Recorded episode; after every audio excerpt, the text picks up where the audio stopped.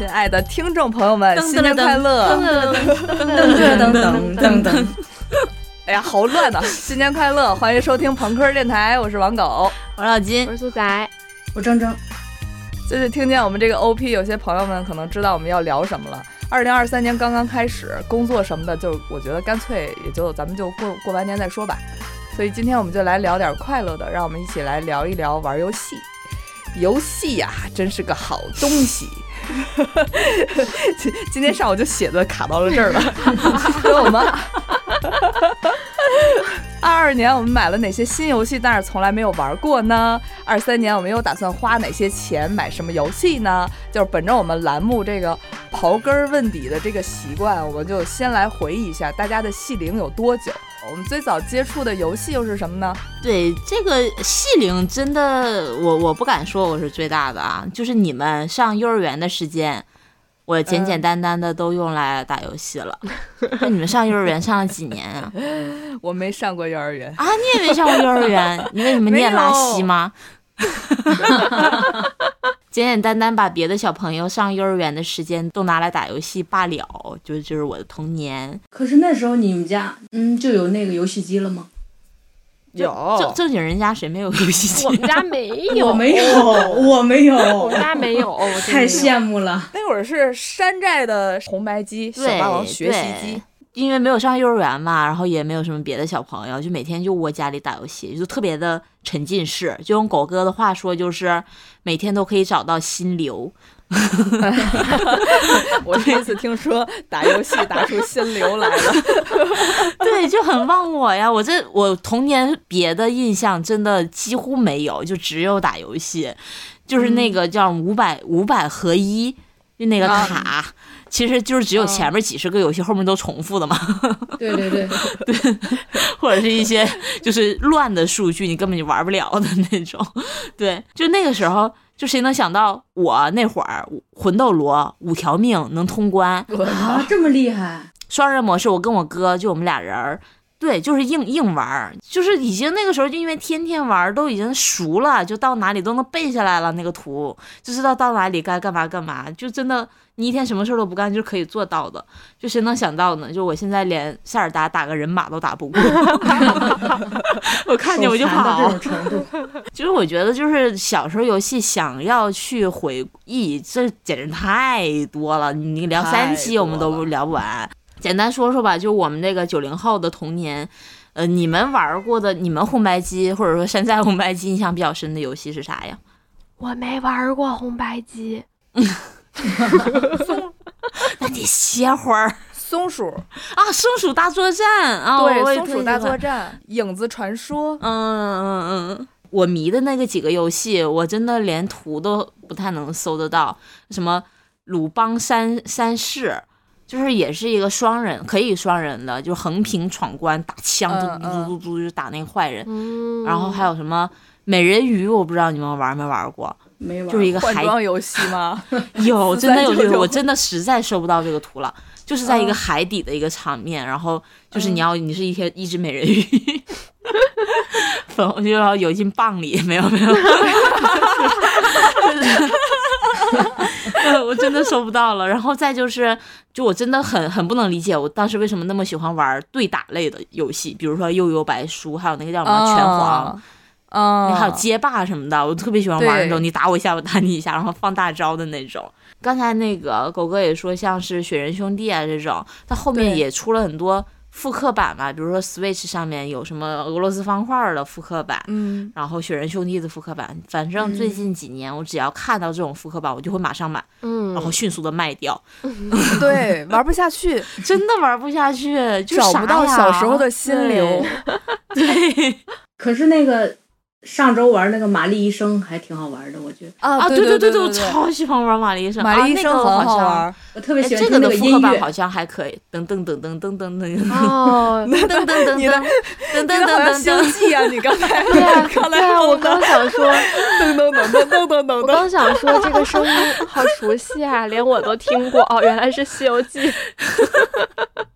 对，我发现我们现在就是不光是出了那些复刻版，然后要回购，像是我们现在买一些那个模拟器，然后或者是现在那个多少合一的那种嗯游戏机，对，就是完全就可能就玩个五分钟就玩不下去了。嗯对，就是哇，这个画面好漂亮，就好熟悉，我要关掉。就是对对对，就是啊，找寻一下儿时的记忆，嗯然后就结就结束，感动一下自己，然后就结束这场游戏，完全玩不下去。就像我前一阵子 GTA 复刻了，花六百大洋买了，买了之后我想啊，这 什么逼画质，整个一个大放弃。你小时候玩的还不如连情这个呢。连情怀，连情怀都顾不上去怀念。那铮铮呢？我觉得我跟铮铮的这个游戏轨迹应该是很像很像的。嗯，小时候我们家是真没有那个小霸王游戏机，一开始没有啊。嗯我们是我是去我同学家，我同学家是卖电器的，嗯。所以他家有一台那个就是供着就是客客户可以去那儿试玩的那那种机器。然后我们放学了就全去他家围着看他玩。哦，我印象最深的就是我们玩那个炸弹人，啊。这个知道吧？不知道。对对对，我们玩那个炸弹人就是一人一条命，在那排着，谁死了谁下场，然后下一个是用另外一条命那样玩，哦那人家老不死，你不得急死？那就看着呗，看着也高兴啊，在那儿 哦家里没这东西啊。后来那个有一年是我我表哥，我表哥是在城里上学嘛，然后回家拿了一台那个任天堂的那个 GB 掌机，啊，就是真啊洋气，就是那嗯个黑白的，没有背光，就最初代的那种。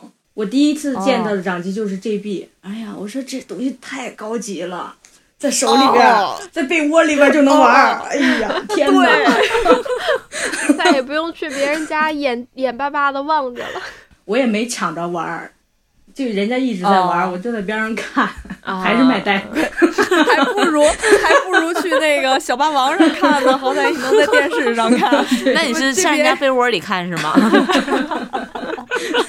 这样不可以哦，这样不行的，这样不。行的。然后我那个呃初中就去那个市里上学，我心里就暗下决定，我说肯定我要攒钱买一台机器。然后、嗯那那一个月就是一直吃泡面，攒了那是六百块钱，嗯，哇，600那会儿块钱六百块钱，那是真是钱呐，已经是第二代了，就是 GBA，我记得是。呃，六百块钱机器，然后我又加了五十块钱，给了我两张卡，一张卡是，呃，那个、嗯呃《牧场物语之矿石镇上的小伙伴》，然后另一个是、哦另一个是那个呃耀西岛最初的那个哦耀西岛，就是耀西背着小玛丽啊闯关，对对对对。对，就那两个卡，嗯。哇嗯玩了三年吧。然后我在我们宿舍就享受到了当初小时候我哥哥那种待遇，啊。都趴你被窝里。我在我在被窝里面躺着玩，然后我上铺的那个女生在边上歪着头看我玩，然后呢，你享受了明星待遇之后，然后就这个掌机就深深的就扎进了我心里，然后就一直跟着他，呃，跟着他那个迭代在买这个掌机，嗯，哦，呃，GBSP 吧，就折叠的那种。那叫 GBSP 啊，对，玩那那个是已经是在大学，然后大学时候还买了 PSP，PSP 里边有一个游戏，我觉得你们应该都没玩过。我觉得没人喜欢玩那个游戏吧，是一个开出租车的游戏，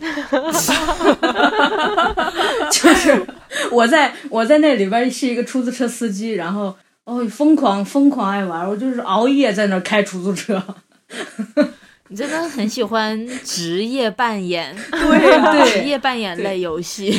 对，就是就非常喜欢别人的人生。然后现在就是 Switch，你们可以猜一下我的这个动森的游戏时间是多少？我知道，我今天刚知道的，数据妹妹告诉我的。啊，她说她玩了一千五百个小时，就是三年，应该一天都没落下吧？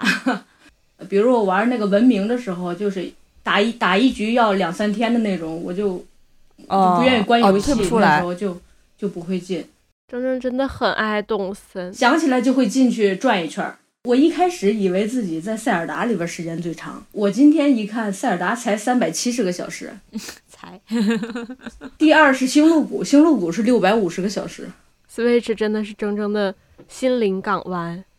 啊，对，他他已经成为他的那个器官的一部分，外挂器官。我跟铮铮很像，就是主机游戏的变迁史就是我的游戏史。嗯，我就不说小霸王那会儿了，小霸王那个阶段就是就是一个就完全抢不到手柄的时代。我我是比铮铮稍晚一点儿，我是比他稍晚一点儿接触到那个 Game Boy，我是最先接触的就是那个翻盖儿的。啊，GBSP，嗯，对 GBSP，我我刚才我才知道它叫 GBSP，、嗯我一直都以为它叫它就叫 Game Boy，然后 对我以为一直就他们都叫 Game Boy，一二三四。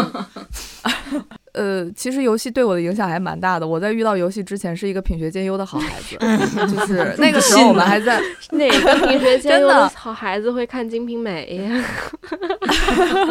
那个时候我在上新概念英语，然后那时候我的邻居就把他的 Game Boy 给我了，我是在上面玩的那个星之卡比静之迷宫。嗯嗯，哇，这游戏怎么那么好玩啊？然后就平时你在学校也没有办法玩它，就只能在这种课外班上去玩它。从此以后一发不可收拾，收拾我真是，救命啊！死了，卡比怎么了？好玩死了。对，好玩死了，就没有人收收拾拾玩啊到那种程度。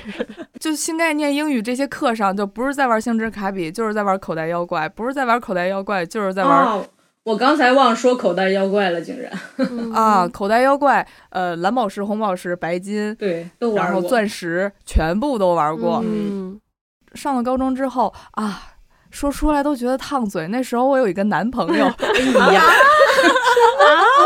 展开讲一讲也行。因为他们家有高级的游戏机是吗？呃，没错儿，没错儿，一个世故的女人。价值观有问题啊！我就是这样一个无情无义的女子。哦，其实上高中的时候，那时候对自己的性向也没有那么的认知清晰，就是。就是觉得啊，大家好像都有男朋友，我好像我我好像也得有一个男朋友，就这种感觉 了女孩子有的我也要 有。啊！对对对对对对，就是这种感觉。然后这个时候呢，呃，其他隔壁班有一个男生，然后他很喜欢我，因为他就他觉得我跟跟其他的女孩子不一样，就是天天搞搞一些黄，搞一些二次元。你那个时候然后就开始他搞黄了，他们家是我们那我我们那个城市为数不多的卖动漫、卖卖漫画、卖周边险些你就嫁给他了，我觉得。啊对。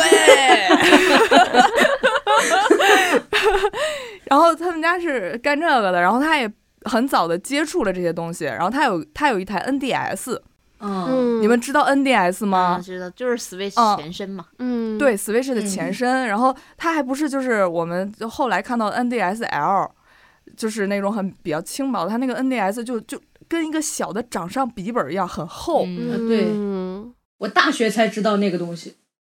银灰色的。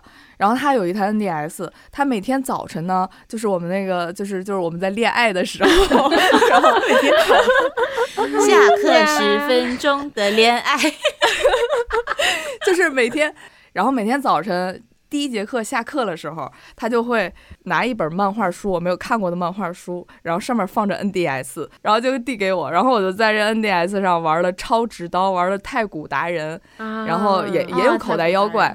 超直刀这个游戏你们知道吗？真的超级好玩儿，它就是它是做做手术的一个游戏，啊，就是嗯，因为那个 NDS 它是它上面上下屏的，下边还有个触屏是吧？对，它是嗯上下屏，它下面对它下面是触摸屏。哇，那时候他妈嗯谁用触摸屏玩过游戏啊？真他妈高级，对呀太高级了，还有根笔，还有根笔。啊，对哦，有有根笔就，iPad 了。就超直刀这个游戏，它上屏是看病人的这个心跳啊，然后呼吸啊、心电图什么的，然后下面你就给他做做手术拉开，然后又缝针，然后去把他那个病灶切除，哇，超级好玩！我怎么也喜欢这种职业扮演啊？说的我好想去玩啊！只不过是扮演的女童都很喜欢的医生的这个角色。再到后来就是上大学 PSP，我那会儿我记得特别清楚，一千两百五，挺贵的。我那会儿生活费一个月才七百块钱，嗯，然后啊、我我在外面还借了钱，就是你借我五十。啊，你借我一百，然后我自己再攒了那么一半儿的钱，然后我去那会儿那会儿电玩巴士它还有线下店，嗯，然后我是啊、我是去电玩巴士买的。铮铮应该玩过战神，玩过，还有怪物猎人吗？在上面？像什么奥林匹斯之恋、斯巴达之魂，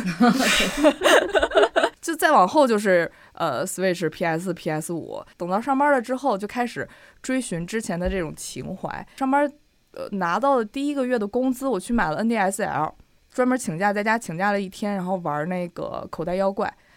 哦，我发现找不回以前那个感觉。我还找回过，我是我也是上班了以后买了，是 NDS，我不知道是第几，哦我也不知道第几版了，反正就 NDSL，啊还是很上瘾的。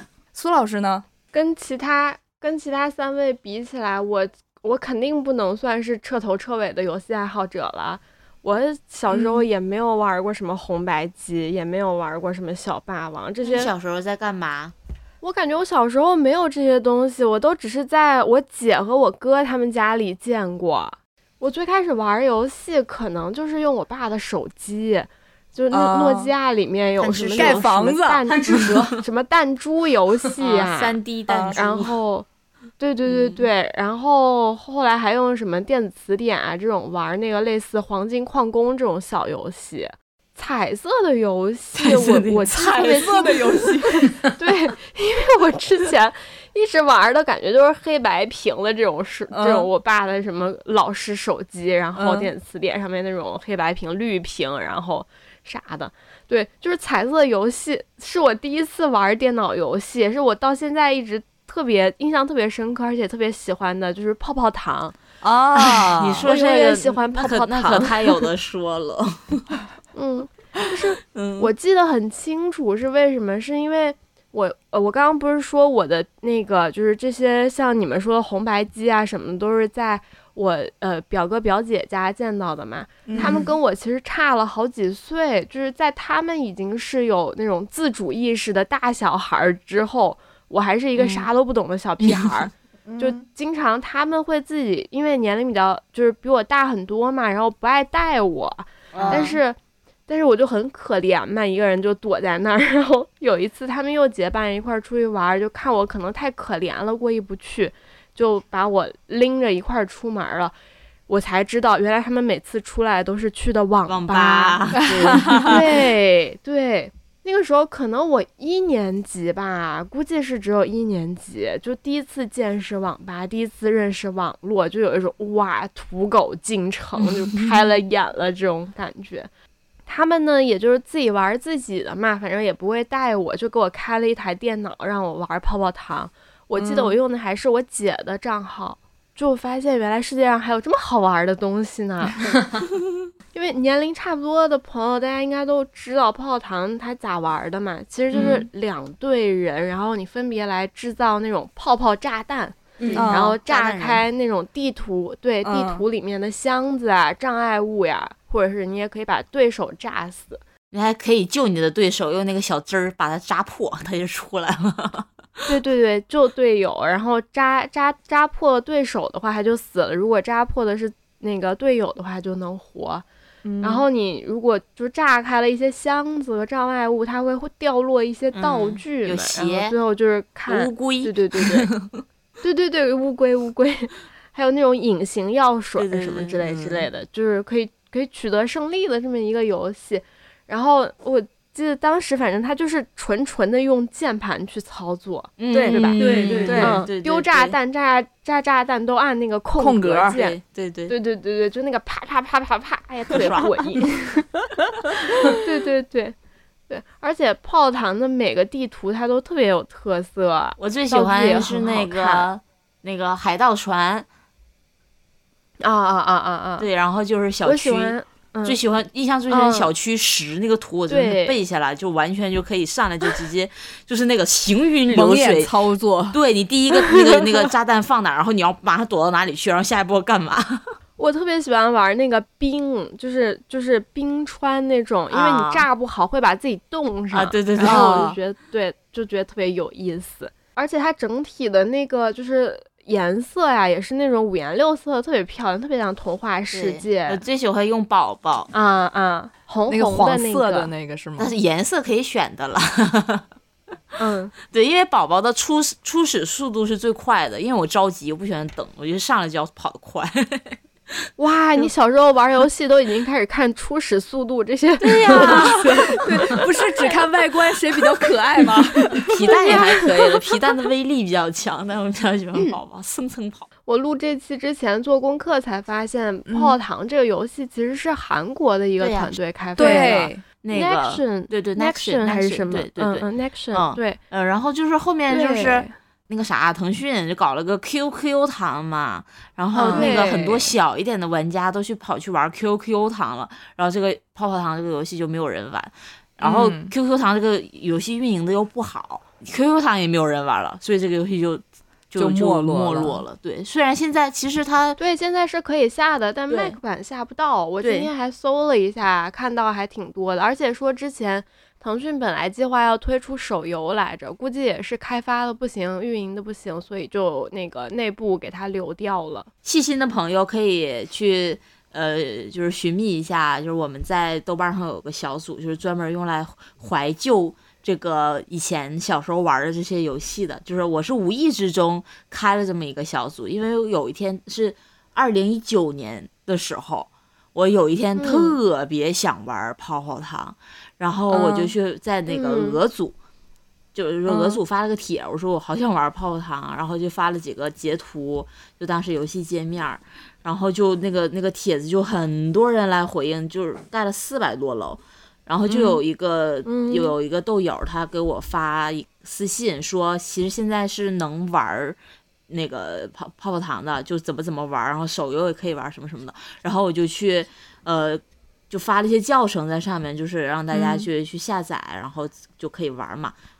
然后我就顺着这个去开了一个组，然后这个组现在已经有两万多人，就大家都在里面怀念 各种四三九九小游戏，就是红白机游戏。这段经历也被金老师写在了他的简历里。对，都是私域流量，怎么讲？嗯，就有缘人可以去加入一下。这个组的那个头像就是就是泡泡糖的那个宝宝。刨根问底了一下自己之前喜欢的游戏，寻找了一下心流，让我们再还把这个实还说。还说嗯那个、就是我们录之前还说。前面怀旧的，就是快点过，要不然真的容易没完没对了。然后就一个小时狗哥，还说他前面没写，中间写了两千多个字。不好意思啊，我现在聊一聊我们二二年都玩过什么特别牛逼、特别棒的游戏，或者说这一辈子玩过最棒的游戏。我说什么都可。以，就是对于苏老师来说，就是梦幻花园也可以，我也不只玩过。这种游戏。让来让苏老师这个老游戏玩家来敞开的聊一聊。哇，你们现在的笑声都是嘲笑呀，真的过分。虽然长大以后我真的很少啊、我小时候也很少真正的玩游戏，就嗯更多玩的都是什么我爱拼模型啊。什么 神回避啊，这种益智类小游戏，一起来剪纸。对对对对，差不多吧。直到我遇见了塞尔达，神，之前也聊过嘛，我是去年才开始玩的，基本上我就是抱着一种开始吧，抱着一种随便玩玩的心态打开了这个游戏。嗯毕竟很多人都玩过了嘛，然后那个小刘玩的时候，我都知道这主线剧情是啥了，不就是林克去救塞尔达啊公主吗？它还有这个我都知道。没有人在关心塞尔达了。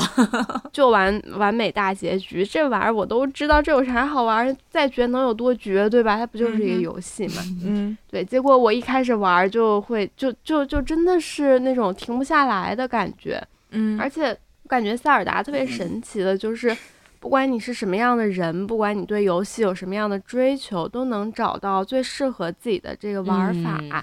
嗯，对，就比如说像小刘这种操作党，他就很喜欢在塞尔达尝试用那种不同的策略去打怪啊、打人马、啊、打盖农啊、打古代机器啊，然后会或者是会去尝试不同的操作组合，比如说、嗯你们一般从一个山上往远处飞，直接往下跳，然后就那个撑开降落伞，吧？对吧打打太阳打开伞就这样。嗯他呢就会先跳起来，然后用盾，然后再用两个炸弹交换着用炸弹的那个推力把自己推出去。对对对对，我知道这个。够骚够骚。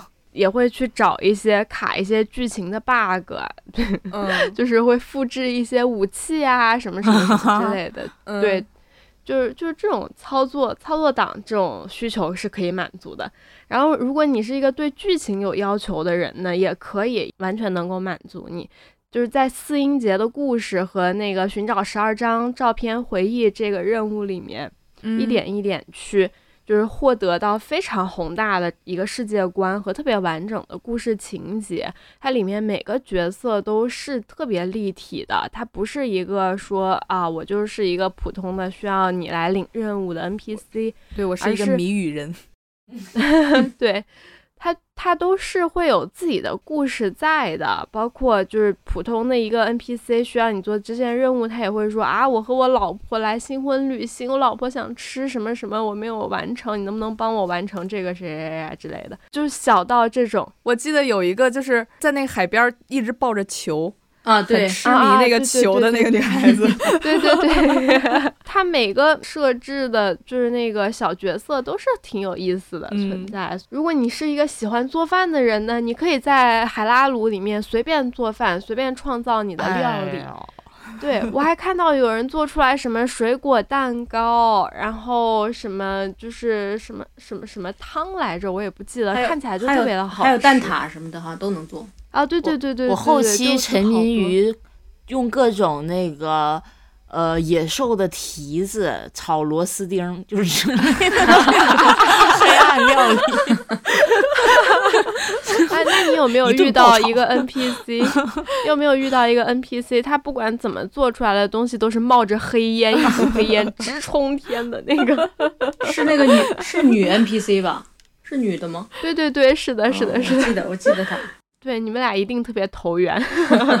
然后，如果你要是一个不喜欢打怪的人，也没有关系啊，你掉头就跑就行了，只要你跑过了就不用打说。我，当然，你也可以选择和我一样加入海拉鲁旅游局，就在嗯海拉鲁爬山、游泳、跳水、攀瀑、看海、看日出、看夕阳、看极光，爬遍海拉鲁每一座山。就我就觉得这可能就是开放世界游戏的魅力吧。嗯，对对，没嗯错。因为我之前确实没有玩过像这种类型的游戏，它应该算是一个，呃，就嗯嗯，怎么讲，就指引性比较弱的一个游戏。对，它不会限制你做任何事情。嗯，对对对，它整个游戏的氛围都特别的轻松，完全没有任何新手引导任何的压力。对对对，然后连我这个最开始分不清左右前后，我我真的我两个摇杆儿到底我用哪个来控制往前，哪个控制视角，我用熟悉这个我都熟悉了好几天，就这种 手残党都都能现在去去打怪了。我觉得就是你不管怎么样，反正你找到一个自己最喜欢的那种呃游戏的方式，在在塞尔达都能够有一种特别愉快的游戏体验。嗯对但是你不会觉得孤单吗？我不会啊，我觉得很平静，很幸福。对，我记得就是大概二零年初吧，那就是疫情刚开始的时候，就还有点不太嗯适应，就是哪儿都去不了，哪儿都不能去玩儿的嗯那、那嗯那个感觉，我就打开塞尔达，我就开始爬山。然后我就到处走，就去嗯各各个地图的那个角落，什么雪山啊，什么沙漠里面。但那时候真的就是会嗯麻痹自己，说我真的在旅行。那个风在你耳边吹，然后你那个脚下的草在摇曳那种感觉。尤其是我第一次在在海拉鲁看到极光的时候，我好震惊啊！我说嗯好漂亮啊，真的好好看啊！我还在里边滑雪，啊啊啊！对对对，嗯，就滑那盾。对，就是比较费盾，滑两次就没一个盾。然后我有几个就是印象很深的点，就是第一个是我在打那个盖农的时候，第一个打的盖农是水之盖农，嗯，就是嗯那个米法和西多的家。对，然后对那个英英杰就是米法嘛，一个特别嗯漂亮的一个小姑娘。好多人都打喜欢它完盖农水盖农是啊，大象，大象。对对对，鹿塔、嗯那个神兽，嗯就打完打完盖农之后，就过剧情，看到那个神兽它站起来走向他要去那个，向城堡发射激光，对对，他、嗯他在的那个位置，然后瞄准中央城堡，就整个人特别的感动，就有种就是就很宏大。嗯，它落下的时候对会会很有重量感，对对对对，很有使命感。对，他非常有那种历史的悲壮感，嗯，对，史诗。对嗯对，甚至有一种嗯，拯救海拉鲁就靠我了的责任感。对，但然后 是国王跟你说别爬山了，救救我闺女吧。所以到现在他还没有去救塞尔达，对不起了，公主。之前的感动全部抛到脑后。他整体的这个故事的完整性和这个英雄他人物的，就是他的存在感，他奉献精神是为了。家乡，他们的这个故土，为了海拉鲁，就就感觉哇，原来还有这种这么纯粹的这种感情的存在，就特别让人感动。对，嗯。然后还有就是我在玩这游戏的时候，谢谢小刘帮我解锁了一些逃课的方法，比如说你不想打就逃跑是被允许的，没有问题。对啊。然后你的剑，对你的箭要是用完了，射的那个木箭要是用完了，就去当人肉靶子啊，你可以复制的，没有问题。啊，我一般都是去当人肉靶子，我都一般都是到波克林的那个老窝，然后再站在那儿，然后当人肉靶子来回 S 蛇形的跑步，然后让让他们的箭射在地上，然后我再去捡箭。对，反正你怎么怎么玩都行，你的武器你总会有的。在实在不行，你就像金老师一样拿个小树枝，你也可以打死它。对，对，对。然后呃，荔枝试炼中阶，我看见其实我就会掉头就跑，但是我看你跑不出来啊！就就离开，不要那个神庙了，再见。对 呀，然后对，但但其实我看小刘打，他是可以卡死古代机器的。啊，好像就是对他，他是用那个柱子再加上冰，然后再加什么来着？反正他把古代机器哦卡死，就是他动弹不得了，就在那哦个地方。对，那卡 bug 可以卡出很多奇迹，比如说我我在小红书上看到有人。卡出来了两只人马，他一个人单挑两只人马，真的好厉害。听到了吗？宫本茂，快去把游 游戏的平衡度再调一下吧。不不不，这可能就是留给我们这些留给我们这些小怂货的一些秘籍。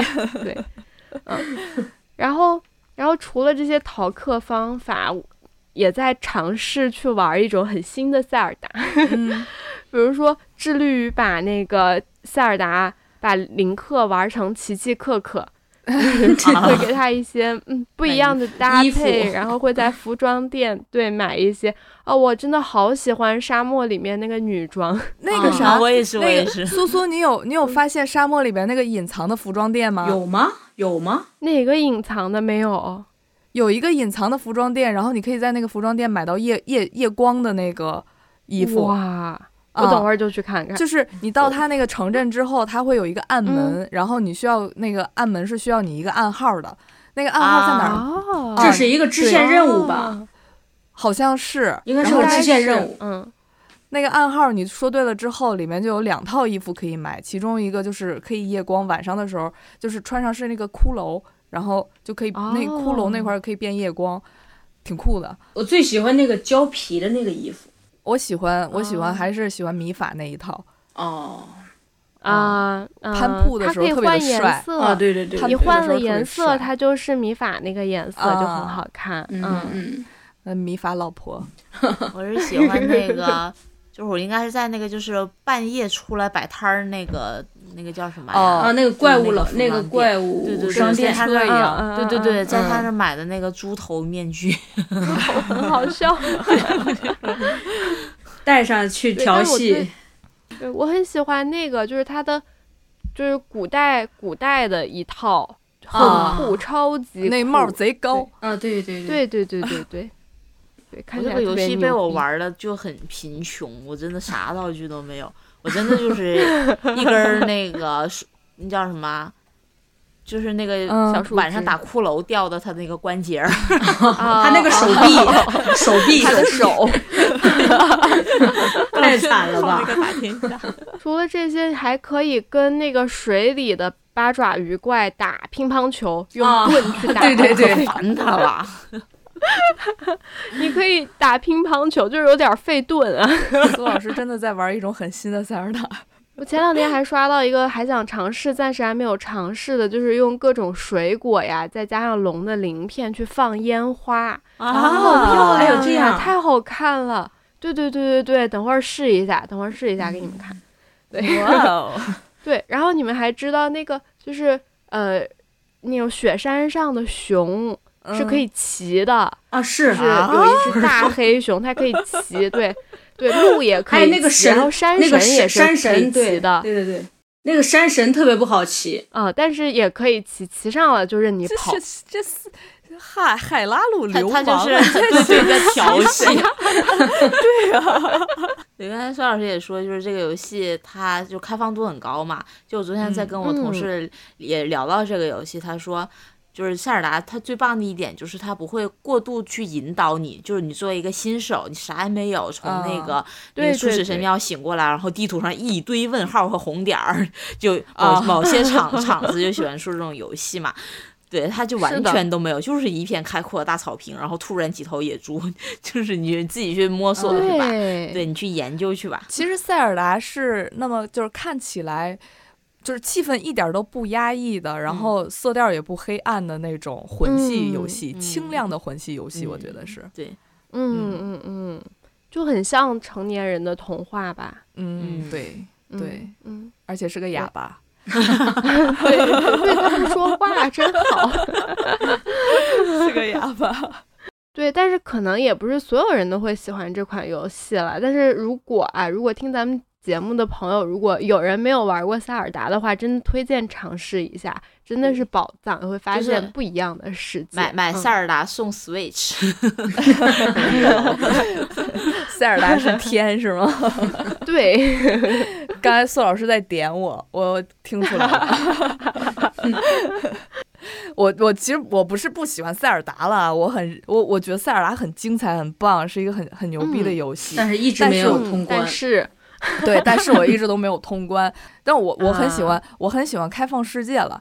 嗯，嗯就我不喜欢魂系游戏，就像是老头环、嗯，黑魂。然后血嗯血缘什么的，就是前就这今年炒的最火的就是老头环嘛，我也买了，嗯买了之后就是就是像是这种魂系游戏的这种操作啊，然后操作感、体验感，然后很庞大的这种世界观，还是很喜欢的。我就是单纯的不喜欢这种魂系游戏的这种黑暗色调，然后它它氛围很压抑。你像看老头环，我经常给你们发那些照片什么的，它气氛很压抑的，不是喜欢。我很喜欢那种嗯明亮的世界，尤其是那种现代社会。然后，其次是，其次是我不喜欢这种碎片化的叙事。你像是塞尔达，它它不，它其实不算是碎片化的叙事，嗯它是有一条嗯整，它是有条线带着你去把这个嗯事情，就是把这个事，把这个事情逐渐变完整。嗯但是像是魂系游戏，它是它只是就是开篇告诉你一个概念，故事大概的一个呃世界观是怎么样的，我大概的一个历史背景是一个怎么样的，里面的其他的人物关系，然后错综复杂的乱伦的家庭关系，都需要你主动的拼凑。所以我这辈子玩过最棒的游戏。很生硬的转折哈，就是就是 GTA GTA Five，它就是呃，你你们应该都听说过吧，应该都嗯知道吧？嗯，劫匪我看到你的提纲之后，我去嗯搜了一下，啊 对。然后你有什么感觉呢？然后就觉得是一个嗯，很简单的游戏。其实你要说它简单，它也挺简单的。你要说它对于这个游戏史上的贡献吧，也是无比之巨大的。就是它，它是嗯一三年发售的，这等了十年都没有没有等来 GTA 六。它首发是在 PS 三上，然后它移植到 PS 四、然后又移植到 PS 五，它横跨了三个主机的时代，嗯。它就是一个神作，因为它它有极其特别荒诞的黑色幽默的这种剧情，就把我们现实社会的这种黑幕交易、政权交易，然后还有贫富差距，就这种比较黑暗的这种社会议题，都被他用的就是很嗯。黑色幽默，用很暴力的这种戏谑的方式去演绎出来了。然后它是有无限开阔、无限浩瀚的这种开放世界。GTA 它给我提供的这种游戏体验是没有任何游戏可以完美替代的，因为它就是它虽然还原了洛杉矶这座城市，然后它的载具、它的枪械，然后它的就是故事情节都是完美写实，但是。你在 GTA 做里边做的这些事儿又特别不现实，就是我可以在这里面打砸抢烧抢银行，我还可以赌博嫖娼揍警察，就是完美的满足了我对横行霸道、无法无天、到处作恶的这种向往啊！就是现实里面怂成狗，对，我觉得 GTA 它追求的这个自由度是。不是，就是你地图上有没有有没有小红点儿，有没有提示的这种自由，也不是说你选择选择做支线还是做主线的这种自由，也不是说嗯在这种沙盒里，呃，所有的物物物品都可以交互，然后这个东西都可以拿起来，呃，这个树都可以爬。我真的不是在踩在踩塞尔达 的这种自由，而是说在这一个高度还原真实世界的这个沙盒里，去赋予我这个行动上还有心理上的这种最大的自由感。就是为所欲为。对，就是为所欲为。就我们可以想一下啊，就是你不管是在海拉鲁里无法无天，还是在这个交接交接地，就是交交接地，就是这个老头环故事发生的这个地方，还是在嗯交接地里烧杀抢掠，跟在 城楼底下打砸抢烧，你这 对吧？自己剪掉。你小慎心言慎说话言啊这肯定是完全不同的感觉。而且 GTA 里边有特别有很多它的它的故事线很完整，然后它里面有很多特别好玩的随机事件。就算你把那个你地图上所有的任务点全部清了，就是你在街上闲逛的时候，你还是可以遇到一些随机事件，而且你可以在这些随机事件里面去选择做天使还是做恶魔。就嗯比如有一些小小酒馆儿附近溜达，就可以遇到一些喝醉的笨蛋情侣。那些笨蛋情侣就会问说是不是代驾呀，然后能不能搭你车回汽车旅馆呀？在回程的这个途中，这些这个小情侣还在还会在这个汽车的后座大度特度，然后嗯然后但是呢，这个时候你可以选择你是把他们安全送回旅馆，还是说加入他们，送到这个 不是不是加入他啊 好恶心哦！I wish。还是说把这一对小情侣送到那个游戏里的艾普西龙邪教去拿人头费，就是这个游戏里边是有一个邪教的，或者你还可以遇到就是那种呃正在被活埋的黑帮大小姐，然后你你救下她之后，她会给你相应的报酬。你有时候会停在一个十字路口的，就是比较偏僻的地方的话，停在十字路口就会有那种站街女，然后过来问你要不要快活一下。然后我经常一般要的我要要要要，对我来来来来来，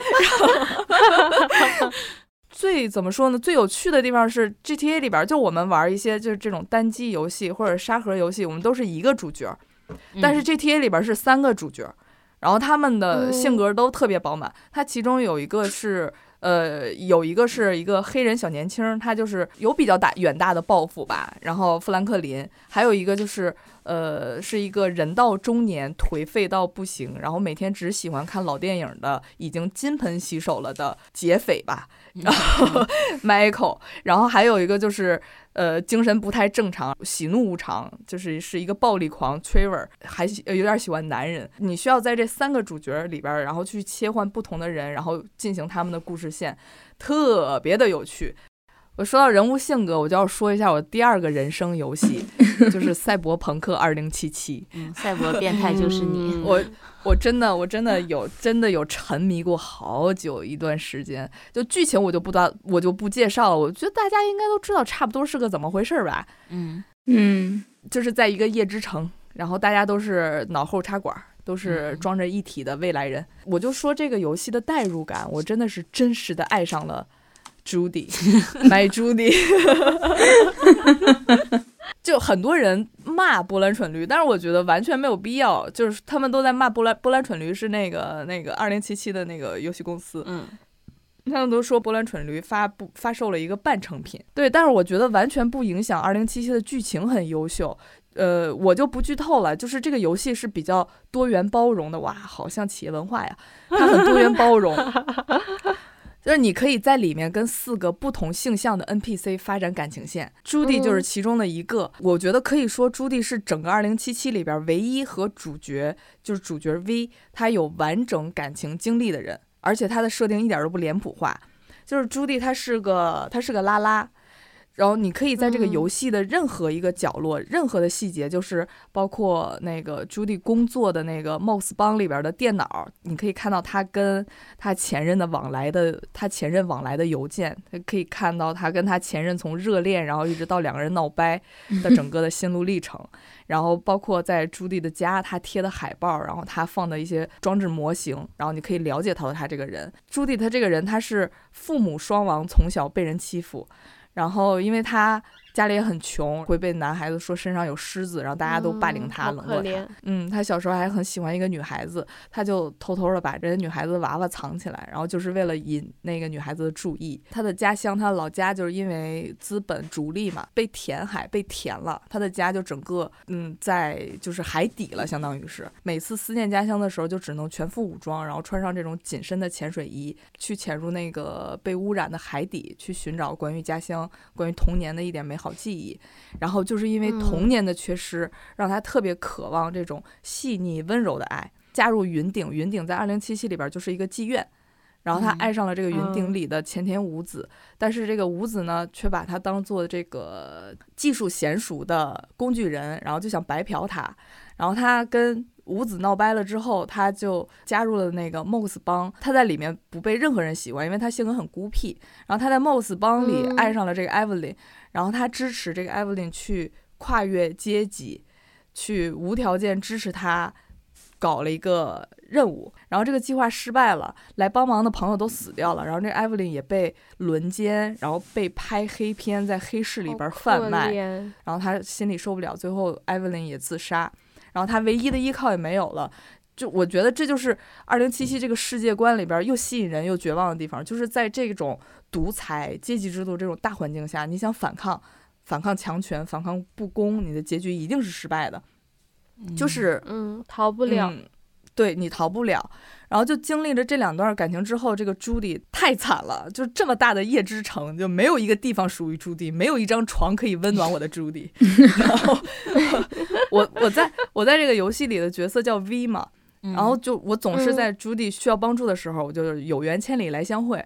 就在一开始的时候，朱迪对 V 说话就很不客气，但是在救出艾 y 琳之后。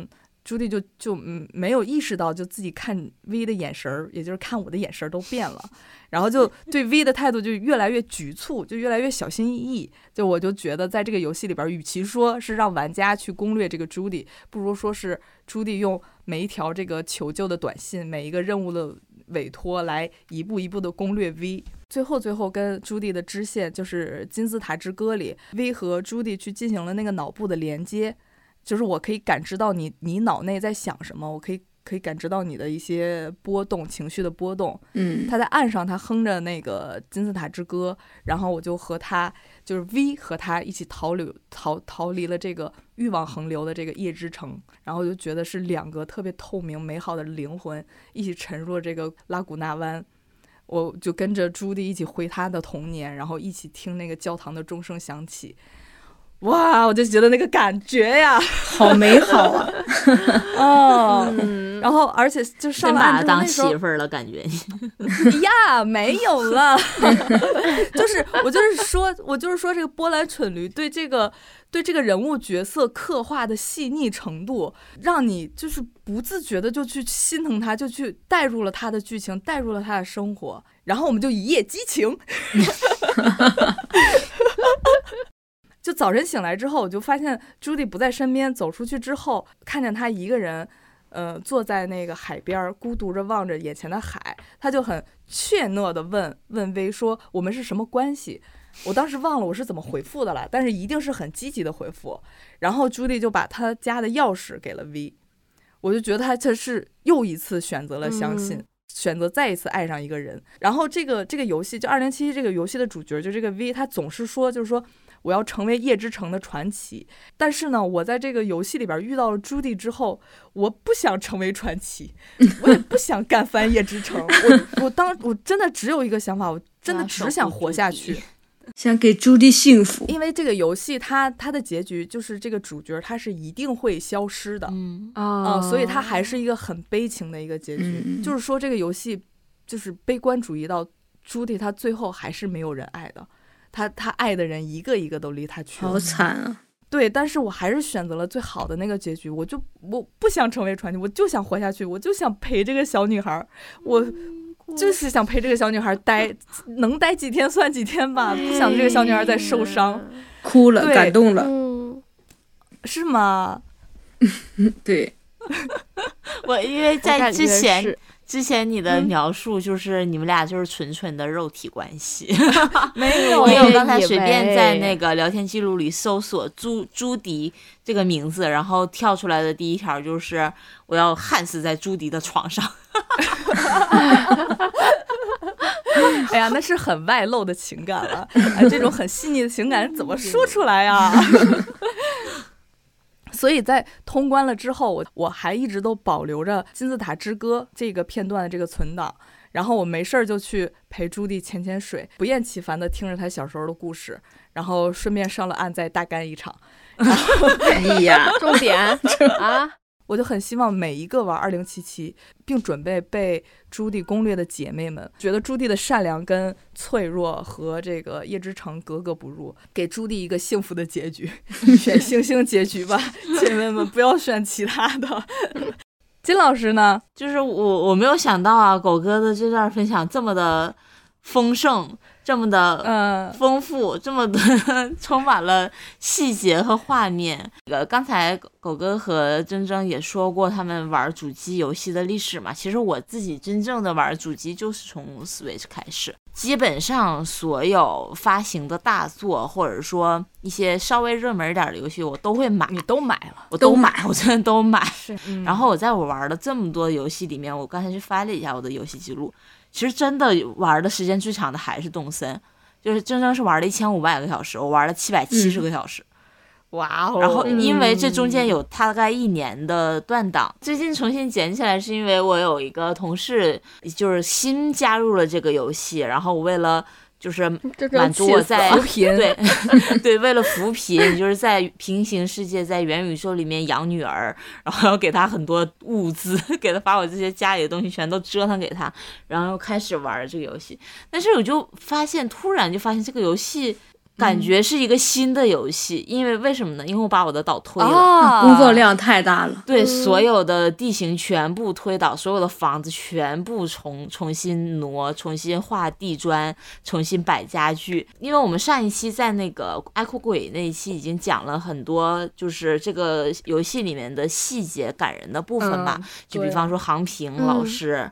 呃，去鼓励你唱歌老师，K K 老师，然后还有什么呃，妈妈给你写信，对对，男子汉老师 鼓励你，对对对，其实这个游戏它你想怎么玩都可以，也没有它不会通关，它也没有，他甚至连主线任务都不它太没有没有它几乎他没有那就早期你需嗯要盖房子，它算是一个你必须要完成的任务。当然你不完成也行，天天睡地上也行，你一直 住着那个天小房子也。可以，可以对，住帐篷也可以。对，所以我挑了几点，我在这一期里面特别想分享的对这个游戏的呃最大的感受吧。就第一个呢，就是它满足了我在。元宇宙里面拥有芭比梦幻小屋的梦想，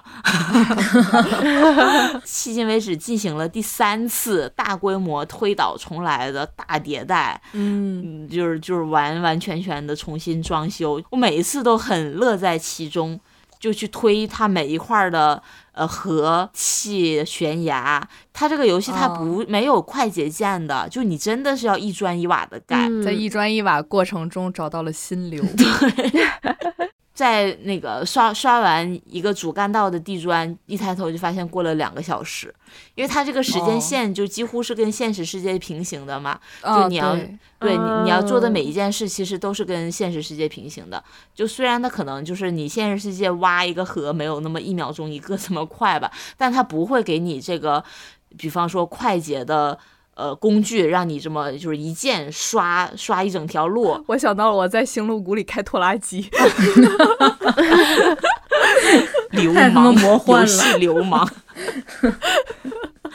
对，就然后我就在去年买了那个 DLC 嘛，就它去嗯年迭代的嗯一个，就是需要另外付费购买的一个增增加的内容，所以我在这里面重点推荐所有动森玩家一定要入手 DLC。就是如果你还在玩这个游戏的话，就它真的会给你这个游戏体验大幅增加，就是它里面有特别特别多你没有见过的，就在游戏本体里面没有见过的那个家具。然后你还可以哦给小动物去装修每一栋房子，然后这个家具都是可以无限使用，的就不用去现做。我真的装修的好哦爽，就 就我经常给他们发。就是我今天装修了一个什么和风拉面馆儿，然后明天装修了一个哦可爱的小鸭子浴室，说呢，然后我还在里面装修了高碑店养老院嘛。就我本来真的是打算装了一个装一个，就是我们就是过几十年就是真实生活的那个样子，就比较还原现实。但是我一不小心就把一楼大堂打造成了一个卡那个 KTV 包房，对，就一进门就得唱歌。第二点呢，就是动森它满足了我当老赖的一个 梦想，也是在我今年重新把这游戏捡起来的时候，我发现我好穷啊，因为我前面我以为我不会再去玩这个游戏了，所以我把我所有的财产全都捐捐出去了，捐给了谁啊？就是捐给我同事啊，就他刚玩哦啥也没有，我就上他岛上一顿大撒币，然后我在就是决心把我这个岛重新盖的时候，我就发现我什么都没有，所以我就跟郑铮说。我等会儿去你家，你开下门，给我点钱，就非常不客气。在吗？给我一亿。对然后，然后郑郑就来我家，就是撒了一地的钱，就是甩了二百万就走。说，拿了就跑，对，然后就我非常不客气说，那个你到我家来，我我开门了，你就在机场扔完你就走吧，甚至甚至都不是说都没说你在我家逛会儿或者怎么怎么样，也没有任何的回礼，说说你赶紧把前任赶走。在在这个现实世界里，一个非常诚诚实守法的一个好公民，在东森里面当老赖，就也没打算还他那几百万。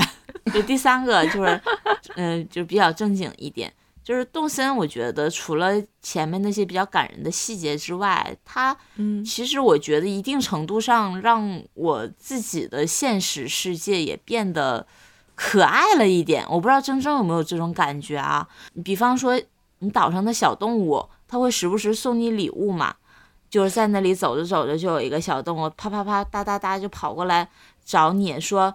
啊，我最近让你在那个高价购入。你看，就是这种人，你知道吧？就你不配玩动森，你他就说，呃，我我刚才去逛商店了，我觉得这个那个有罩的落地灯特别 适合你，啊，对对于是对，就把它买下来了。然后就觉得放在家里一定会很好看，怎么怎么样，就会突然就送你礼物，就没有任何理由，不是因为你过生日，或者说呃逢年过节的送你礼物，只是单纯的觉得很适合你，对对，对他是觉得自己很了解。对，所以就是发我发现我们就日常就是买给对方买这些破烂儿礼物，是一样的心态，是一样的心态，对对对对对，真的就是 看我觉，得你需要一个棒，对，就是像像前两天我就突然收收收到一个快递，就是狗哥送了我一个那个放放驾照的。那个 卡套儿，就是上面印着一条黑泥鳅，他说这是黑曼巴，觉得我应该拥有一个黑曼巴的驾照本儿的套儿，虽然金老师到现在都没有驾照，科目一科目一都还没有考，还在努力，但不。重要。对，然后就比方说那个，我最近收到了一个戴着墨镜的兔子的纸纸巾盒，是一个特别大的玩偶的纸巾盒。然后就是那个我最近开始才开始玩动森的那个同事送给我的，因为他说他那个嗯兔子很像动森里面的我，因为我动森里面就是。就是经常就是戴着一个兔子的发箍，然后戴着一个特别装逼的墨镜，就是那个形象，他觉得那个特别像我。就是我们那个，就是前一阵大家都阳了嘛，就是一直就居家办公，然后嗯，我回到那个办公室，我发现我桌子上多了一个呃一个包装好的小礼物袋，然后打开是。呃，我们刚刚离职就回去准备毕业的实习生的小妹妹，给每个人准备的一个小礼物，然后这个小袋子里装着一些小零食，然后里面粘着一个便利贴，然后上面是手写的小卡片，然后就觉得它很像那个动森里面小动物在给，就每天会给你时不时给你写信那种感觉，对说呃，就就金老师。呃，我马上就要呃，我要去准备毕业。这段时间虽然没有太和你有太多的交集，但是呃，跟你跟你就是开过几次会，就是听到你就怎么怎么样，觉得哦，觉得姐姐好棒，就怎么怎么样，对对 对，高谈阔对对对，就是把你当成榜样，就姐姐好棒，就怎么怎么样，然后落款叉叉，我觉得哇，真的就就很像游戏里面，对对，金老师身边的人都好棒啊！啊，对呀，就是吸引力法则吧。就是我觉得，就整个现实世界，你都会带着一个你在动森里面的，就是跟小动物们相处的这种感觉，去和你身边的人去相处吧，就觉得就很可爱，就是就生活就很可爱的感觉，对，真的是，嗯。然后就是东森，刚才我们也说过，它是一个没有办法通关，它也不会有结束的游戏。就是你想什么时候拿出来玩，你去盖一个小小小房子，你去装修一个小场景，或者你去卖卖大头菜，去炒炒股，或者你就去小动物家串串门，就去采采花都可以。就是它就很像生活，说。就并不是所有的设定都是像你们觉得那么美好的，但是我觉得它这个游戏它并没有官方的解释。对，呃，这个李克他就是奸商啊，他这个小动物就是个什么什么样，就是那个兔子它就是人偶扮的。万圣节的兔子就是人人类扮成的人偶。对对，它没有任何的就是官方的。那个解读，它只有一个基本的这个小动物的性格特征，它是男是女，它它喜欢什么东西，对，它喜欢什么颜色，就是些非常客观的基础信息。所以我觉得你你觉得它的设定是邪恶的，那你看到的就是可能就是一些残忍和算计和阴谋。那，你觉得它是它的设定就是像我一样是世外桃源，那你就会在里面忘记一些。现实的烦恼嘛，对吧？我觉得特别可爱的地方就是你在那个河边钓鱼的时候，你只要钓上来，有小动物路过，它会会鼓掌。对对对对 对，就是有的时候小动物呃在那个岛上在盯着一个蝴蝶看，然后你突然拿网子把蝴蝶捉了，它也不生气，它也给你鼓掌。对，然后就是你岛上有很多，就是有有十个。村民嘛，就是你的邻居是有十个吧？嗯，会有随机的搬家的机制嘛？就是他住腻了，或者因为种种原因吧，呃，他就会说跟你说，我打算离开这个岛了，然后就会给你两个选项，你可以把它留下来，或者放它走。然后这些小动物都非常的。就是就坡下驴，你说别走，他说好的。既然你都这么说了，那我就再继续生活下去吧。对。然后就因为搬走了小，就原来的岛民嘛，就会。你要去那个荒岛上去偶遇新的小动物，然后邀请它去你家，然后就有一天就在一个岛上遇到了铮铮家流流浪出来的一个，我忘记是什么了。他说，对。他原来生生活在铮铮的岛上，当时我就啊那个感觉，你知道，就是 特特别的，就我就形容不出来，因为我中间隔了很久没有玩这个游戏，就是那种。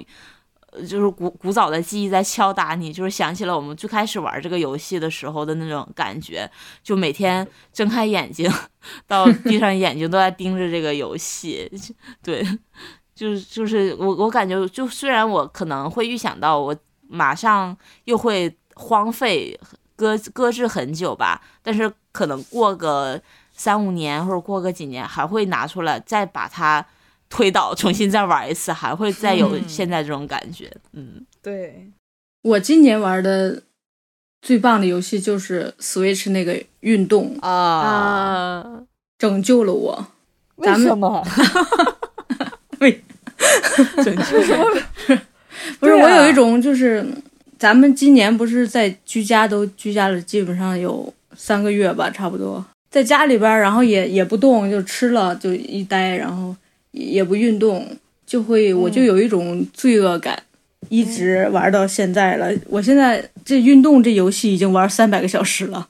我天哪！我可能玩了三个小时，我就把它卖了。我就玩这游戏，就是仪式感特别强。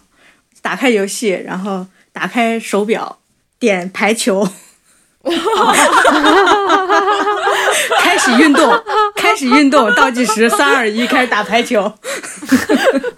然后打游戏的时候，就是那四个动作，我也特别标准的，拖球，哦，对，拖球，然后挡球，然后发球，我都那个拖那个挡球，我会真的会蹦起来。哇哦然后玩半个小时，真的会出汗的，真的会出汗的。完全都搞不清那些动作。然后那个就用李老师话说，我我我挥舞手臂的时候就特别像蟑螂 啊，啊！但但是现在我最爱玩的是高尔夫，铮铮在群里面说，怪不得他妈的有钱人都爱玩这个，真他妈好玩。真的很好玩。你看，在那么好的、那么美的场景里边，然后打球打一杆儿，然后然后就溜溜达达到下一个场景，打一杆儿溜溜达达到下一个场景，就很，哎呀，很高雅。我觉得我打球的时候都 高雅。我们聊这么多，也能发现，就是金老师就是一个实实在在中国人，特别喜欢的 那个搞基建搞基建，啊。对，苏 铮铮老师也是实实在在中国人，就喜欢种地，就喜欢搞这个第三国家爱干的事情。对，我我和苏老师就不太一样了，我们两个就是很浪漫主义的。就是苏老师喜欢在那个海拉鲁的山头发呆，我喜欢在各个游戏里边发展感情线。抢劫，哎呀，浪漫一点。交朋友，我就刚才你们说的时候，我就反我反思了一下自己为什么对于这些游戏没有办法进行下去，因为没有感情线。我真的是是看清楚了自己，己。就是一个我就是一个恋爱脑。所以就是这个游戏真的可以给我们的心境带来一些。呃，很莫名其妙的变化，对吧？就是想也想听大家聊一聊，就是游戏可以给你带来哪些心境上不一样的变化，或者你有哪些游戏给你带来哪些感悟？那就让我们这个浪漫主义情怀的苏老师，行，嗯，看呃，塞尔达和泡泡糖给你带来了哪些？泡泡糖？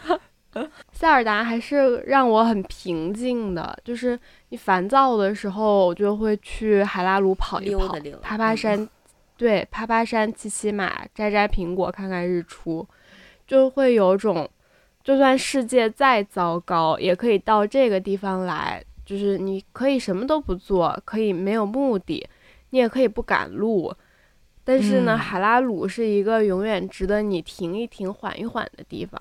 嗯，对嗯，对，我也想分享一个豆瓣评论，我觉得说的特别好。他说，这个游戏让我重新体会到走错路的快乐，所有的角落我都哦想摸一摸，所有的人我都想说说话。这个世界，好奇心带来的只有奖励，没有惩罚。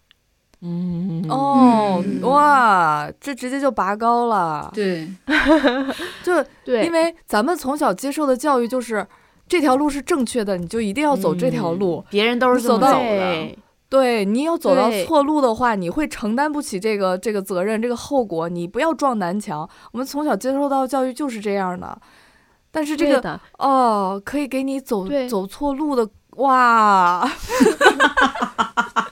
他给你很多，他不会告诉你什么是正确的，你非得怎么样，你嗯不用非得去完成这个任任务，你不用非得去，就是呃找到找齐九百个雅哈哈，你也不用非得去找齐那么多个神庙，对吧？嗯，对，就是你可以拥有你自己想要的人生，你可以拥有自己想要的生活，然后就算你在真实的世界里面，你没有办法拥有这样的生活，或许你在海拉鲁也可以找到自己的那种平静。对好棒，然后另外，另外我就想说，就是，嗯，真的，塞尔达告诉我，就是你不要勉强自己，做不到在现实里勇攀高峰，你也可以在游戏里勇攀高峰，对吧？嗯，爬遍海拉鲁每一座山就好了嘛，因为我有恐高症，哦就是我在我在外面的世界我可以爬山，但是我没有办法去走特别险峻的那种路，我真的很难很难很害怕去挑战的。嗯，但是在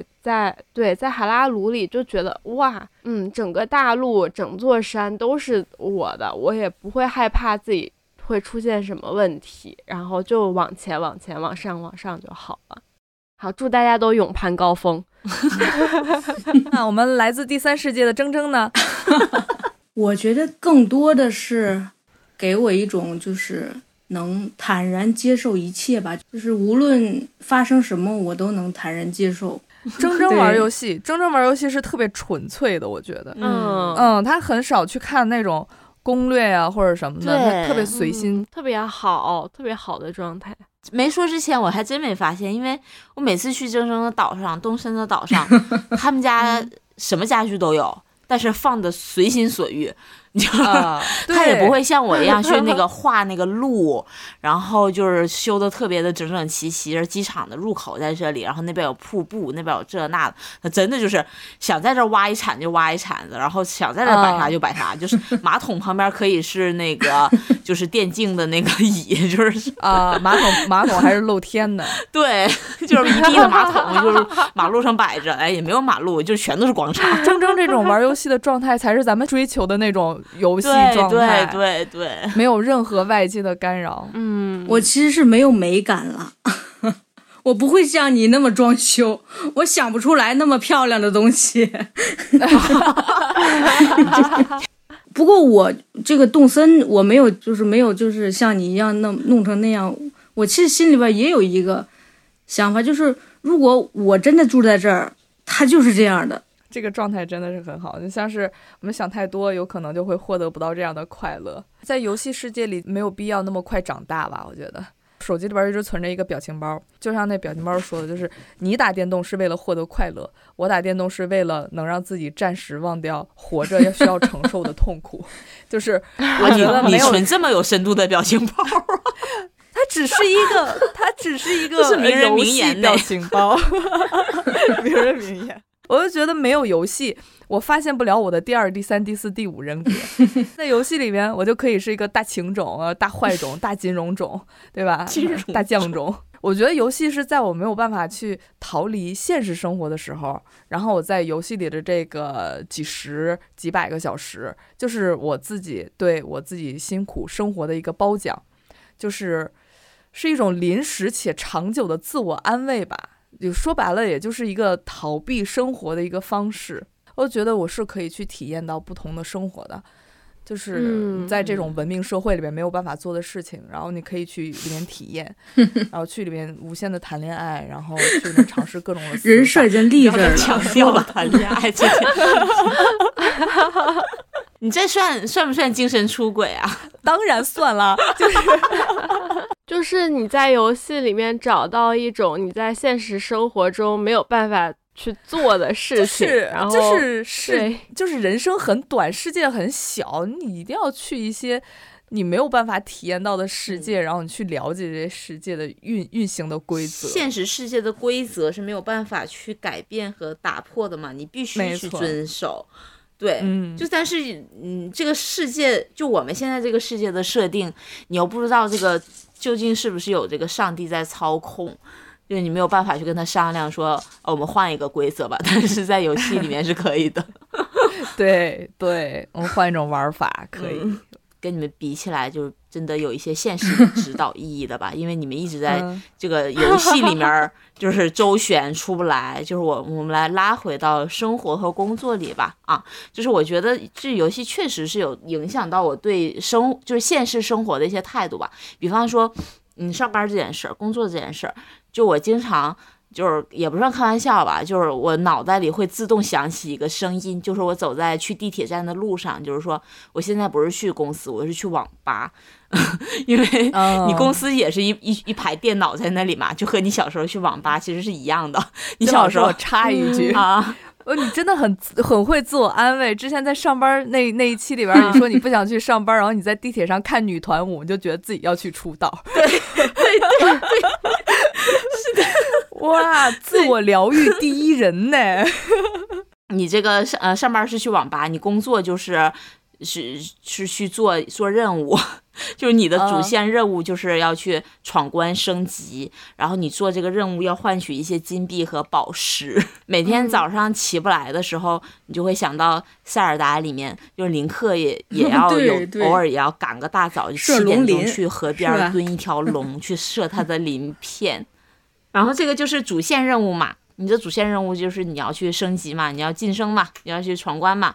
那你也有一些，呃，一些，比方说工作里面有一些烦人的同事，会给你下一些临时的需求，你也不想做，你就把它当做一些支线任务、挑战任务，就好比。塞尔达里面有一些 特别讨厌的村民，让你去 帮他抓鸡之类的。所以我的那个有个工作的那个备忘录的，就是 To Do List 分类嘛，都是本周主线任务完成叉叉营销方案的 PPT，然后副线任务和叉叉沟通一下叉叉，然后还有些特殊任务，比方说帮老板 P 照片。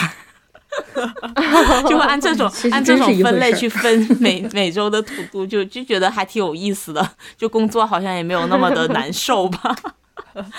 就是就是好像你因为你本身玩游戏的时候，尤其像狗哥玩这种就是稍微难度高一点的任游戏，就会有一些过不去的 BOSS 啊，你去打怪啊，就要刷很多遍才能过嘛。就好像是你你经常去提案，你你提一次，就老板反翻来覆去让你去改方案，就你总要去。挑战挑战一下这个任务，就总有一天你会挑战通过。我们是不是心态超好？哦，你这么说还是有一些道理的呢。嗯，道理王，就是你刚才叔叔也说，就生活其实有有点像是在玩一个呃大的游戏，就我们自己在玩一个号嘛，就可能每个人的初始配置都不一样，有的人他这个技能点也不一样嘛。但是你这个有这个号，可能练着练着就会练废。那你练废怎么办？你把它删了呗。意思倒也不是 有这个意思。我是觉得这个世界是个游戏，然后我们其实都是一些号，我们是被被真实世界的人建的号，只不过有一些真实世界的玩家来操控我们，这样就可能操控我的这位玩家啊，恰好比较佛系。就但但怎么说呢？就游戏人生嘛，你不要在意这些事情。对呀，我们不就是有自己的方式？我们不就是模拟人生吗？整整每天早上起来，然后让我们去上班，上班，然后回来做饭吃饭，就是有可能突然有一天把我们全忘了。聊了这么多，还有一个很重要的环节就是我们要过年了嘛，都来推荐一下我们过年这种合家欢。或者是合家闹掰的这种过年游戏推荐，过年应该囤点游戏了。就是过年，我反正我每年过年之前都会提前买好很多游戏。我一般过年前都会提前请假，然后在家就是 像网瘾少年一样，然后猛玩几天的游戏。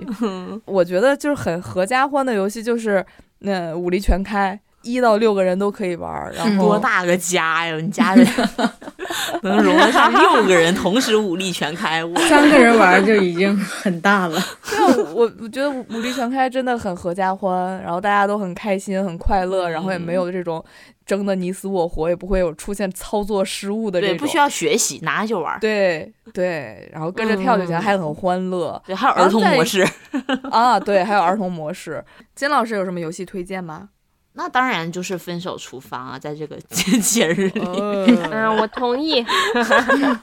分手厨房一或者分手搬家，还有什么分手装修，我记得有个系列吧，就反正就是不过了呗。决裂系游戏，对，反正吵架，然后吵特别热闹。对，就是你，就是你，你又既适合跟你不喜欢的亲戚一起玩，也适合跟你关系特别好的一起玩。跟你不喜欢的亲戚一起玩，就刚好找一个借口，你们俩就是闹掰，彻底闹掰。对，就是就是找一个契机，扯头花，翻旧账，对，恶语相向。但是如果是很好的那个一起玩的话，就是真的会笑到爆。就是我，我上一次就是。去去苏老师家跟跟那个另外一个朋友一起玩嘛，就是会玩到，对，就是我在辱骂，激情辱骂他，就我已经不不玩了，我已经 放弃剁那个肉，放弃煎肉，我就把手柄往那儿一放，我就开始辱骂他，因为他 开始阻安，对对，他就完全就不看左上角的那个菜单提示，就疯狂的去箱子里掏西红柿，然后摆桌摆桌上，摆一桌摆满，然后他也不理我在骂他，就是在那儿专心的摆。对，但在这儿铺垫啊，就是我推荐一个正经的，就是我今年玩到的一个，就是正经今年二呃去年去年了，二零二二年玩到的一个最棒的游戏，就是呃双人成行。因为这个游戏其实啊不是我主动买的，是我一个同事送我的生日礼物，嗯，然后呃他他买完之后，他告诉我，他说买这个游戏，当时我还就是心很慌，因为我们家只有我一个人在玩游戏，李老师几乎不太玩游戏，除非是我要求他陪我一起玩一下呃马里奥赛车或者之前的分手厨房，就他才会陪我玩，就很少说主动提、嗯。提起来他想他想自己玩，但是我就想说完了，这游戏到我手里肯定就是单人硬行啊，或者是单人不行啊。就是单人不行啊，就我怎么办呢？我我怎么玩？谁谁陪我玩？但是我就想说，那我肯定就是就把游戏拿到苏老师家，就我们俩玩。那结果就是我就就我们俩试玩了一下，就就完全就是沉浸在这个里面。这个游戏在双人协作上面设计的非常好，因为它首先它不难，一点都不难。就这也不是一点都不难吧，稍微稍微考验那么一点点对，他会难，但是是它没有在难为你。啊，就他绝对没有这个游戏啊的初衷，或者说他的逻辑就没有在难为你，你一定会过的。就你无论是什么菜鸡，你一定会过的，只要肯配合的好。就比方说。公认的最难的一关是跳积木，就两个人要在一个房子里跳九个积木，那个积木是会上下动的，就你跳一个，那个马上就会掉下去，你要马上跳到下一个，然后它那个路线是蛇形走的，就很难跳。我们俩真的后来就是在尝试了快呃一个小时之后，是喊着口号，就是那种就听我口令，跳 一二三，跳一二三，跳，就是这么过去的。就是过去之后就真的好开心啊！然后它的画面也非常的漂亮，而尤其是对我这种芭比梦幻国度重度沉迷患者来说，就它那些童话。呃，游戏房、童话风，什么马戏团、游乐场、啊花园、雪山，嗯，对，就是小镇，就是这些这些场场景真的啊好漂亮，好梦幻。就是如果你们就是想去玩的话，真的要好好去体验每一个角落，它的设计真的非常的用心。对，就像那个有一关是，嗯，在一个山洞里面，然后有一个半透明的像鲲一样的大鱼，就会飘的嗯大鱼，就是两个人要在那个大鱼上面。穿过那个山洞，觉得哇，好浪漫，好梦幻，怎么能这么美？完完全全的想象力，就想说，哎，这这里怎么可以这么设计？就是男性那个角色，怎么就可以突然变成一个西红柿，变成一个土豆，是这样子，就真的好有想象力。我觉得这里面最动人的一个情话就是两个人要打 BOSS 嘛，一个人死，然后另一个人要活着才能保证这个 BOSS 能继续打。如果我觉得最动人的情话就是柯，比方说柯迪就是这个男性主角对女主说：“你挺住啊，你先别死啊。”就是李老师经常说：“你先挺住，你先别死啊。”好了，我活了，你可以死了。你别死，你别死，你坚持一下，你坚持一下，你别死。嗯，非常推荐。就是如果两个人，比方说两两口子自己在家过年的话，真的要玩一下这个游戏。苏老师呢？我为啥笑呢？金老师在那笑呢？因为我我过年我觉得我觉得大家推荐这些游戏都很好，都很有意思。但是过年嘛，如果你要回家的话，过年我觉得。我觉得最好玩还打麻将啊！哎呀，谁玩游戏呀、打麻将，国粹，老少皆宜，大家都能玩，多好玩啊！开发智力、预防老年痴呆的游戏，非常推荐啊！还能提高这个家庭 GDP。我当然是推荐的。人生生可以推荐一下大富翁。哦，对，大富翁，对对对，就就是真真实的纸质版的真真实纸质版的大富翁，对，太好玩了。对，就是就是类似一个桌游的一个游戏，叫做嗯地产大对。亨。其实跟咱们玩的那个大富翁还是有一点差距的，嗯，但是它它的底层逻辑也就是买房收租。铮铮推荐你推荐呀，这 是都一样，一家人。主要是铮铮来推荐一下一些就是流氓玩法。啊，对，我真的特别想知道，因为我们后天就是也相约来我们家，再把这个游戏好好玩一下，就是不想太守规矩。不遵守规矩的玩法确实很爽。哎呀，其实也不是，其实欠钱的滋味真的不好受。所以就是这个游戏，它说说明书是让你很规矩的照着那个卡片背后的那个价格去对，去收租。其实你可以就是 是呃是无理要价是吗不理他。对，就是我们把这个游戏的啊时长和这个把这个游戏的自由度拉高，就就是是比方说我过一个一百块钱租的地方的话，我可能嗯没有没有什么钱了。就想给那我是不是可以？对我是不是可以谈判一下呢？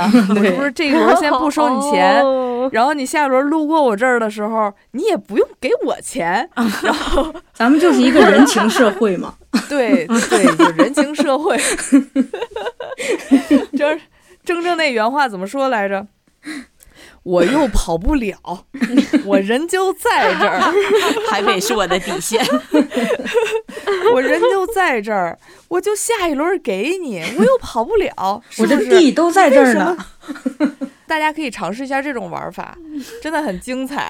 就是有可好能，的，对，有可能也会就是看清楚啊，你的朋友，我的朋友，我 真心交往原来是这种中人，对啊，他原来是这样的人，他竟然为了这一点钱，他说谎都不带眨眼，他耍赖都不带眼含。对，其实我我这个我们最近发现这个纸纸质版的桌游，真是也是一个意外收获吧，因为我们最近玩的也都是电子游戏。就是主机游戏，嗯。很少很少去这种复古的玩这种桌真实的桌面游戏，哎，发现还真的还挺好玩的，因为嗯。它的互跟你的朋友都互动就很非常的近距离，就能直接观察他的任何反应和突发状况，就很有意思。就包括我们就是也平常喜欢玩那些那个像阿瓦隆啊，就这种就类似狼人杀的游戏，这种面杀。嗯，就真的会很有意思，就是所以推荐大家也可以，就是在电子游戏之外，也可以去玩一些这些真正的桌面游戏吧，就还真的还不错，有一些。我们这期又是超长加倍，我们聊了得有三个小时，闲死你，我故意的。就来一个仓促的收尾，我们也就不升华了。祝大家，祝大家新年快乐，做什么都开心。就像金老师说的，就是把生活过成游戏，就会轻松很多。也像是苏老师说的，不能在现实生活里边勇攀高峰，也可以去游戏里边勇攀勇攀高峰。然后就像是铮铮说的，现实社总结。我们也是个人情社会，该撒谎的时候就撒谎，该挺不过去的时候就挺不过去吧。祝祝大家新年快乐！新年快乐！新年快新年乐，快乐，拜拜。拜拜，拜拜噔噔噔噔噔噔噔噔噔噔噔。